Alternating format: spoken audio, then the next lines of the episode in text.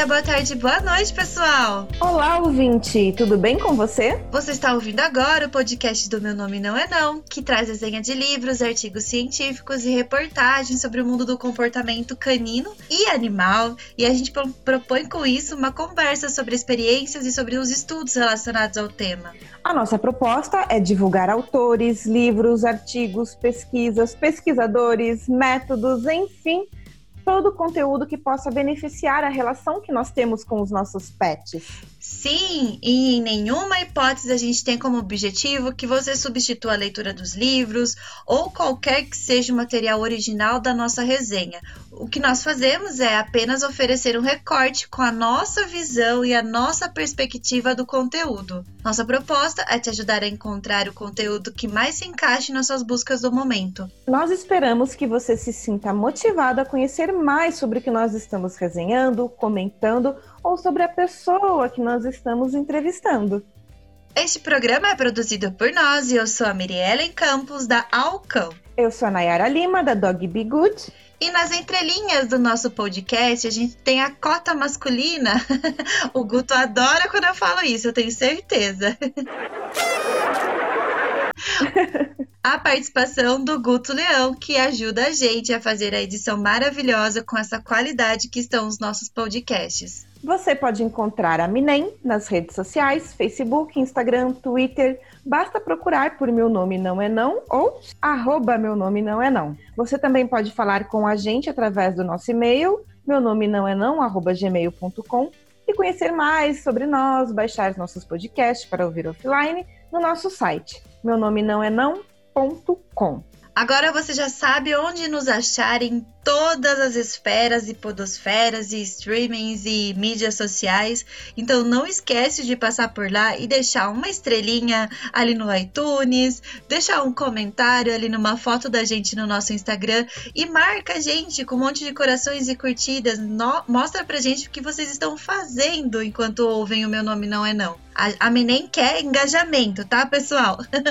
Nós estamos também abertos a ouvir bastante as suas dúvidas, críticas críticas, sugestões, os elogios e tudo mais que vocês queiram nos passar sobre essa experiência de ouvir a Minem. Antes de iniciar o podcast de hoje, nós gostaríamos de agradecer o apoio da Associação Brasileira de Medicina Veterinária Comportamental, a ABMVEC que promove agora, nesse próximo final de semana, nos dias 25 e 26 de julho, um seminário internacional para falar sobre comportamento animal. Claro que nós já estamos todos inscritos, eu, Guto e Nayara, e estamos muito empolgados porque iremos acompanhar a programação e está repleta de profissionais maravilhosos e a gente queria tietar todo mundo pessoalmente, mas online, no meio da pandemia, também tá, tá valendo, né, Nayara?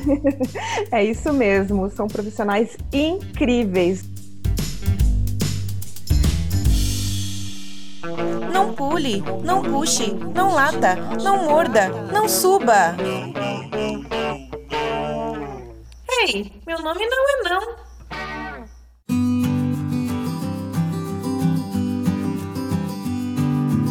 E hoje o assunto tem tudo a ver com a BMVEC, pois nós temos como convidada a veterinária Juliana Gil, vice-presidente da BMVEC. Juliana, nós gostaríamos de agradecer a sua presença aqui conosco. E você quer contar para a gente um pouquinho de quem é você? A gente sabe que você é vice-presidente da BMVEC, mas o que mais que você pode dizer para a gente? É, conta um pouquinho da sua história aí dentro da veterinária e dentro do comportamento também. Gente, primeiro eu queria agradecer estar aqui esse espaço, né? Poder falar desse evento da BMVEC que a gente lutou tanto, a Associação de Veterinária Comportamental o objetivo maior dela é que a gente realmente tenha o reconhecimento né, da classe e especialidade veterinária. E que também a gente trabalha aí com a formação uh, de, dos profissionais. Atualmente eu sou vice-presidente da BMVEC, mas eu sou veterinária comportamentalista há cinco anos que eu estou nessa, neste caminho. Eu tenho uma formação um pouquinho diferente, porque eu, a minha primeira formação eu sou cientista social, é, então trabalhei um pouco com vínculo, né, humano e pessoas. E depois eu vim para veterinária para atuar na parte de comportamento. Então eu sou sócia também do Psicovet é, e eu trabalho atendendo cães, gatos, famílias, né, de forma geral, e também dando algumas aulas e palestras sobre os temas aí do comportamento. Atualmente eu sou mãe de do, três meninos, dois cães e um gato. E um maridinho aqui que também está adestrado. Maravilha. Legal.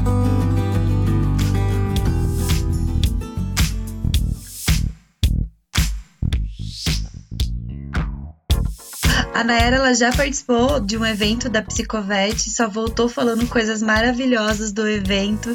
Vocês são maravilhosas. É um exemplo ver mulheres assim em posições de liderança e não só de liderança, mas trabalhando com pesquisa, com ciência, é realmente inspirador. Não, eu que agradeço. Então bora começar o papo de hoje. E para começar, eu gostaria de saber o que é a BMVEC e, é, e como a gente pode ser associado da BMVEC, da BMVEC, como a gente pode participar. Então, a associação ela foi criada né, para a gente ter o reconhecimento da especialidade veterinária e também para atuar aí de forma a unificar os profissionais, tanto os veterinários como os, os outros profissionais de comportamento, como os consultores, os adestradores, e trabalhar na possibilidade de uma educação continuada, né, na medida do possível, como associação e como discussão de grupos, de casos.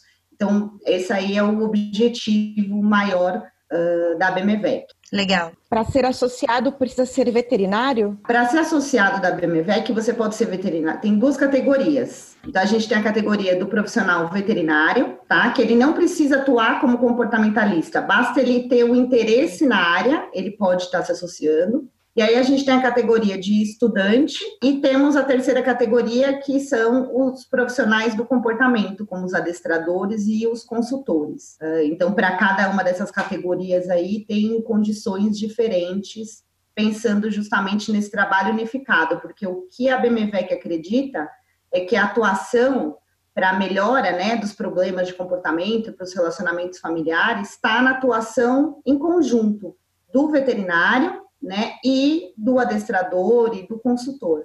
E a gente também acredita e faz muito incentivo ao estudante no futuro da área, né? Que os, os, veterinários que estão na faculdade conheçam melhor essa área de comportamento e a gente tem aí mais profissionais para batalhar junto pela melhora da qualidade de vida dos nossos cães e gatos. Já deu vontade de perguntar um monte de coisas aqui, Juliana. Já deu abertura para um monte de perguntas.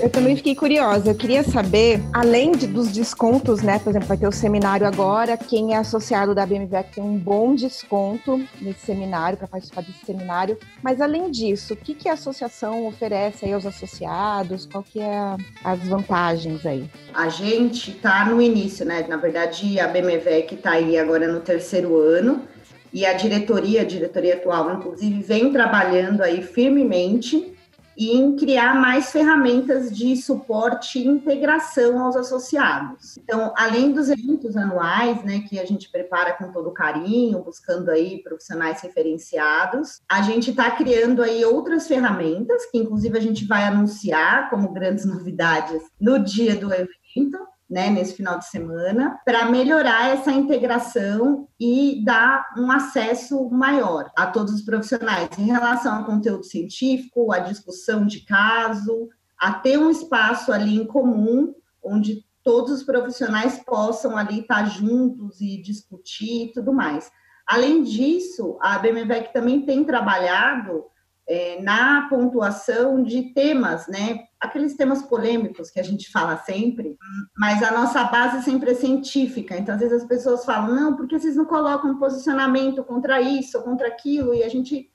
A, o nosso foco é sempre fazer uma revisão bibliográfica ampla e aí poder ter, começar a trazer mais posicionamentos aí nesse sentido. Maravilha. E sobre o time de palestrantes deste ano do seminário? O que, que vocês têm percebido como novidades que vão trazer aí dos assuntos? Então, é, o time desse ano tá. Eu vou falar que eu sou tiete de vários que vão estar tá lá, né? Eu mesma já estou ansiosa para acompanhar cada um deles. Mas foi muito bacana porque a gente está trazendo profissionais que não tem, não tem tanto acesso, né? A possibilidade de fazer online, a gente conseguiu trazer pessoas de fora uh, com temáticas né, bastante abrangentes. Então, a gente vai ter temáticas relacionadas, por exemplo, a cães de trabalho, a gente vai ter temáticas relacionadas a cães como suporte emocional né, e o relacionamento disso. Uh, a gente vai ter o Gonçalo, querido, falando sobre os porquinhos da Índia, porque também são, né, aí animais de estimação presentes, porque eu estou falando muito de cão e gato aqui da BMVEC, porque eu trabalho com cão e gato, mas a BMVEC, né, a associação fala aí de todos os animais. Então, assim, tá super recheado, vai estar tá o Fátio, que é um espanhol maravilhoso também, que faz publicações científicas constantes, muito boas. Então, assim, vai estar super recheado de internacional e de nacional também. Então, a gente vai trazer aí é, informações e novidades também sobre micção inapropriada em gatos, é, cães idosos, então como lidar ali com os cães idosos, realmente está bem recheado. Isso é importante, né, Juliana, porque a ciência ela está em constante modificação, né? Então a gente não pode ficar realmente parado. Precisa-se desses eventos para a gente discutir mais sobre o assunto, né? E em relação ao mercado para o veterinário, dentro dessa área de comportamento, como é o mercado para o veterinário comportamentalista? Em, em, qual momento ele se encaixa no mercado? Então, uh, eu me lembro, até quando você pergunta isso, eu me lembro quando eu decidi que eu ia trabalhar com comportamento, na época da faculdade, e tinha um professor, pessoas, né, no meu entorno que diziam: Nossa, comportamento, você não vai sobreviver, como faz? Então, assim, é uma área nova, as consultas têm uma duração maior, a procura é, acaba sendo mais seletiva, vamos dizer assim, mas é uma área em crescimento. Uh, e agora com a pandemia, por exemplo, o que a gente está vendo uh, nos atendimentos é que aumentou a demanda, porque as pessoas estão ainda mais próximas dos seus animais ou ficaram em casa convivendo com seus animais e aí elas estão enxergando os problemas, né, que estavam ali, que quando elas ficavam das 8 às 18 fora de casa, elas não viam esses problemas. Então, é uma área em pleno crescimento, né, mas também é uma área que exige muito preparo, porque a gente lida não só com as questões técnicas da veterinária, como com as questões emocionais da espécie que a gente trabalha e com o relacionamento da família. Né? A gente, na verdade, está o tempo todo trabalhando ali o processo comunicativo dessa família.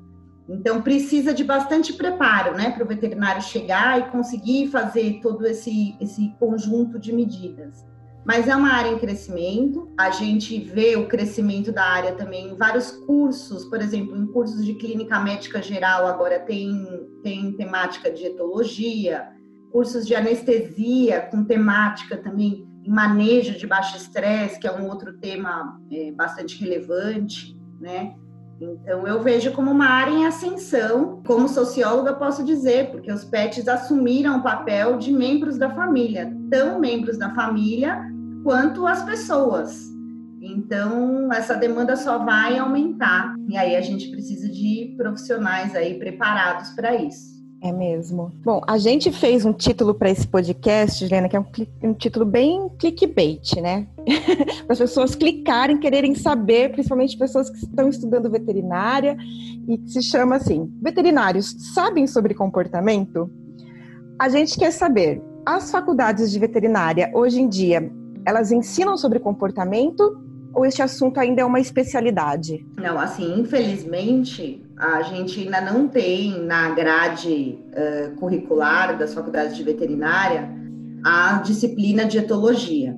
O que começa a chegar são as disciplinas relacionadas a bem-estar, mas que muitas vezes acabam abordando aí com mais atenção os animais de produção, né, que é uma área forte na veterinária. A gente vê, mesmo fora do Brasil, é, essas temáticas acontecerem nas partes extracurriculares, vamos dizer assim. Mas porque a gente sabe que uma reforma curricular é algo um pouco mais é, complicado, né? E tem outras implicações aí. Então, o veterinário que quer saber sobre comportamento, então, o que a gente tem visto é que os veterinários mais jovens, né, os alunos, têm mais interesse em entender por quê? Porque vamos pensar que há 30 anos atrás, se eu dissesse assim, olha, esse cão, ele tá ansioso, ele tá com medo. A primeira resposta que a gente ouviria de um veterinário talvez seria não, cão não tem medo, não existe cão ansioso, as emoções não estão ali. Mas a ciência veio e deixou claro, e deixa cada vez mais claro, que eles têm todas essas emoções, todos esses uh, sentimentos, né?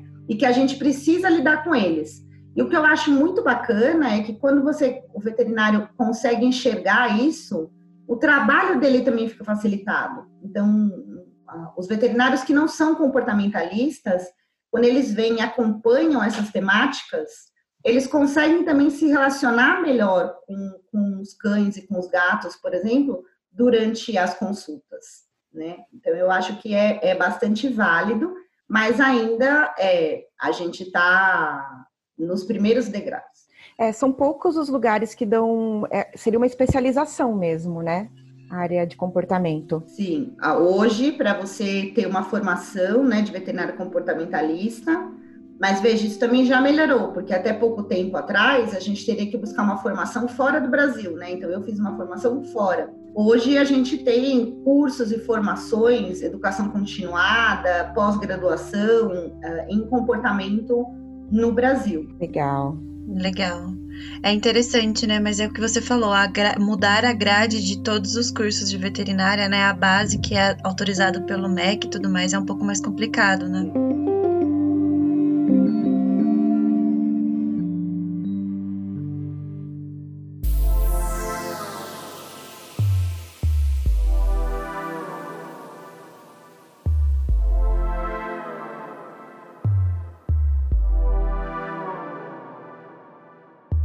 Eu já ouvi muitos veterinários recomendando coisas tipo uso de enforcador, é, na hora do manejo corporal do animal durante a clínica médica, colocando o rosto muito perto de um cão que está ali passando por um momento de estresse, né? Então, com manejos bem arbitrários. E o que demonstra que aquele profissional não está entendendo aquela linguagem do cão, né? É, ainda acontece muito né? Na, eu vejo pela nossa cidade, uma cidade mais interiorana, esse tipo de coisa ainda acontece. É isso mesmo? Ou é só uma coisa é, que acontece só aqui, assim, que, a gente observa só em cidades menores, ou só em situações muito é, específicas? Não, Mi, infelizmente isso ainda acontece no Brasil todo, eu diria. E isso acontece por falta de informação, né? Como não está na formação básica do veterinário ou conhecimento sobre etologia, né, é, sobre o comportamento dos animais, a gente tem aí métodos que hoje a gente considera inadequados mesmo. Então, ainda é uma realidade. E aí a gente vê vários movimentos em diversos países, inclusive aqui no Brasil, para, por exemplo, começar a divulgar os, o manejo de baixo estresse, né, que seria ir ao consultório veterinário antes de chegar nesse ponto que o cachorro já está rosnando, tentando atacar. Também o conhecimento das ferramentas, então isso também é, é muito bacana, por isso que eu acho que a associação ela convida não só o veterinário comportamentalista, mas o veterinário que não é comportamentalista e quer acompanhar, porque ele vai entender ali junto com a gente quais ferramentas não são mais utilizadas, não são mais recomendadas, né? É, hoje mesmo eu estava olhando de manhã e saiu um trabalho do grupo do Daniel Mills em Lincoln, fazendo aí um, eles fizeram um trabalho com colar eletrônico. E aí mostrando de novo que a gente não precisa, eles avaliaram eficácia e mostrando que com reforço positivo a gente tem uma eficácia maior e ele nem entra, né? Tipo, tem vários trabalhos fazendo a revisão em relação ao bem-estar. Então, assim, esses conteúdos estão vindo e na associação a gente vai estar sempre discutindo e trazendo eles, sempre de forma técnica, mas estão caminhando.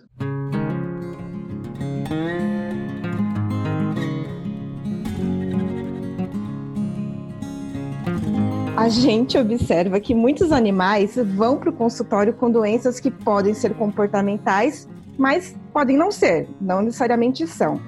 Por exemplo, casos de cães que lambem muito a pata, excessivamente.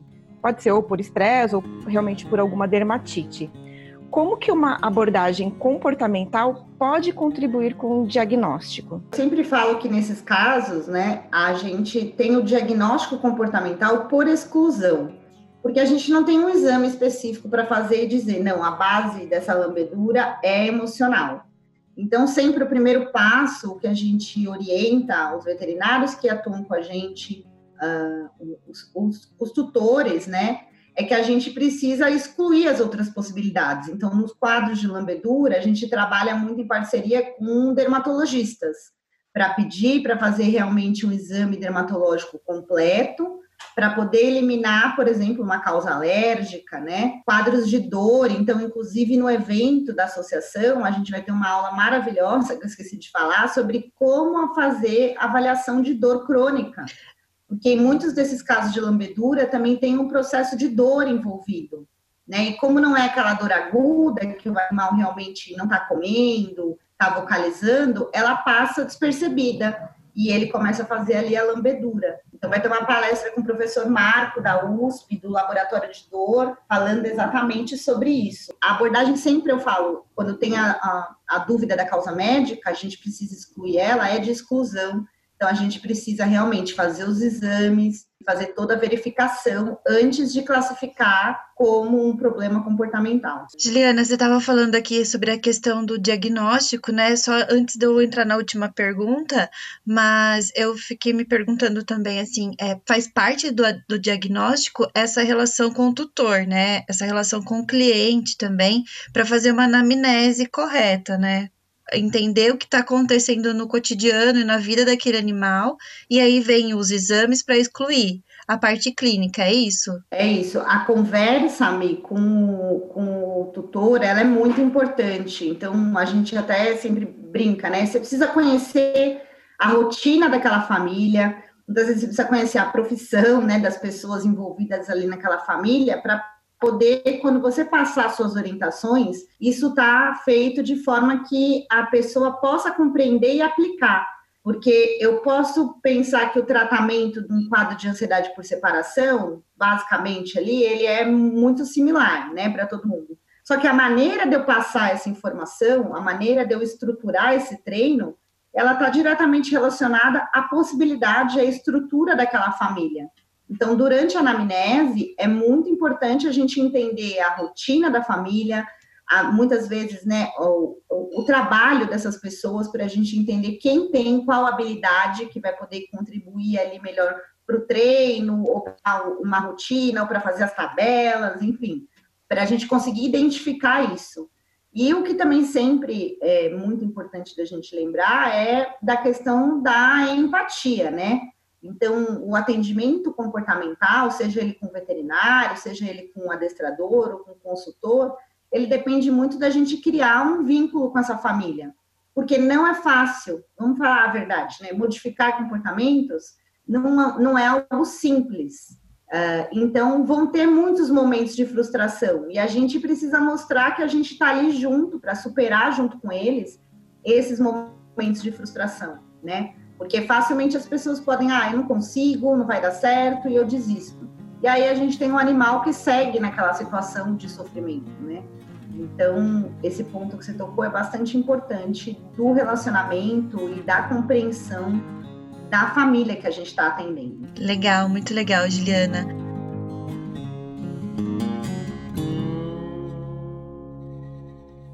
Bom, vamos lá. Então, para a última pergunta.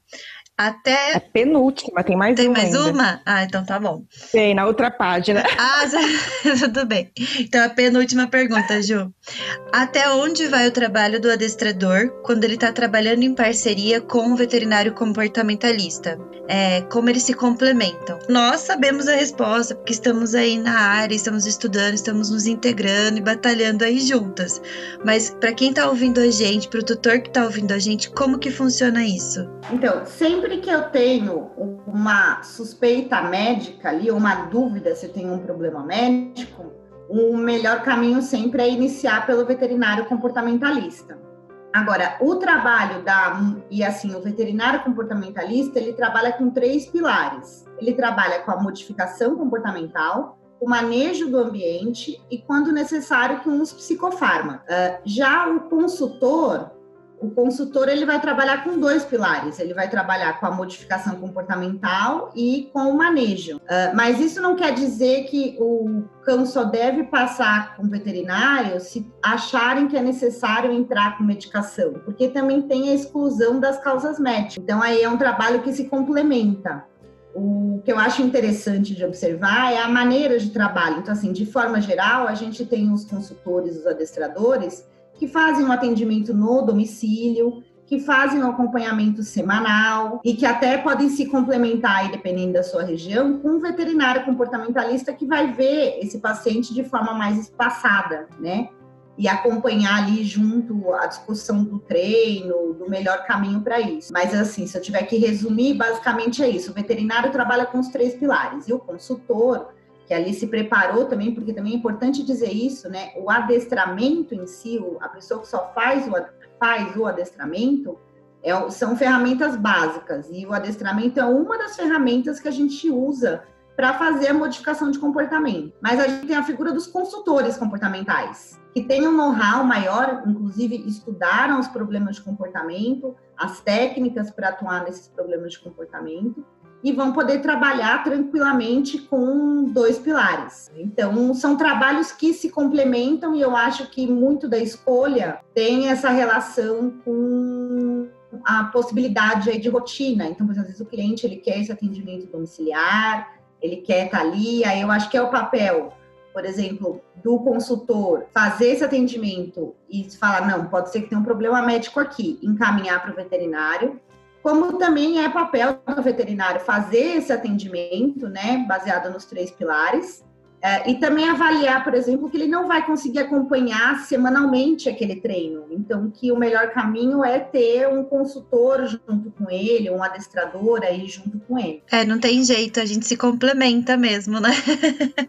Os nossos trabalhos vão se complementando. Bom, tudo que nós conversamos hoje demonstra que a gente, profissionais aí do envolvidos no cotidiano do pet, a gente precisa aprender muito sobre o comportamento ainda. E é para isso que é o seminário? O que, que a gente pode esperar? O objetivo do seminário é trazer informações novas, né? Profissionais gabaritados aí para falar de assuntos, ou seja, profissionais que realmente atendem, estão no dia a dia acompanhando. E a ideia é fazer essa formação continuada, né? Então, por isso que é muito interessante você ter palestras bastante diferentes. Então, no evento desse ano a gente não tem uma temática. É, é um evento que vai falar de vários temas para cães, para gatos, para porquinhos da Índia, enfim. É, e a gente vai falar de dor, a gente vai falar de questões relacionadas a problemas hormonais, e em peso vamos falar dos problemas de comportamento aí uh, que a gente tem acompanhado na, na rotina, né? Que é isso então, né, Mi? Finalizamos. A gente gostaria de agradecer de verdade a sua disponibilidade. Eu sei que tá corrido para vocês, eu sei que vocês têm um monte de coisa para organizar, porque é agora já no final de semana, né? Então, muito obrigada mesmo. É, o evento online é uma loucura, sério. a gente acha que é mais fácil, mas só que não. Eu achava também, viu? Prazer em conhecê-la pessoalmente. Amamos e vamos fazer mais parcerias aí pra, pela frente. Foi ótimo, meninas. Eu que agradeço vocês. E essa foi a entrevista maravilhosa que a Juliana Gil nos concedeu, ela que é vice-presidente da BMVEC. E pessoal, pós-evento, a Minem vai trazer para vocês, para os nossos ouvintes queridos, um presente, que é o que? Contar sobre a experiência da BMVEC trazer o que nós estudamos e o que nós compartilhamos e o que nós absorvemos desse evento com tantos profissionais bacanas, nacionais e internacionais também. Sim, vai ser um resuminho rápido, mas assim, com informações especiais para quem acompanha O Meu Nome Não É Não. Porque, afinal de contas, ciência é a base do que a gente precisa para trabalhar no comportamento canino. E ela está sempre se atualizando, né, Nayara? A gente não pode ficar de fora e também não pode deixar vocês de fora das novas, dos novos eventos, dos novos é, estudos, dos no, das novas metodologias, não é verdade? Então, é, sigam as nossas redes sociais particulares. O meu é Mirielle Campos, arroba alcon2u, underline cão. O meu é Dog Be Good e o do Guto, Guto Leão, underline. Até o próximo episódio especial, então. Logo depois do próximo episódio especial tem resenha de livro e... Aguardando ansiosamente. E... Tchau! Tchau!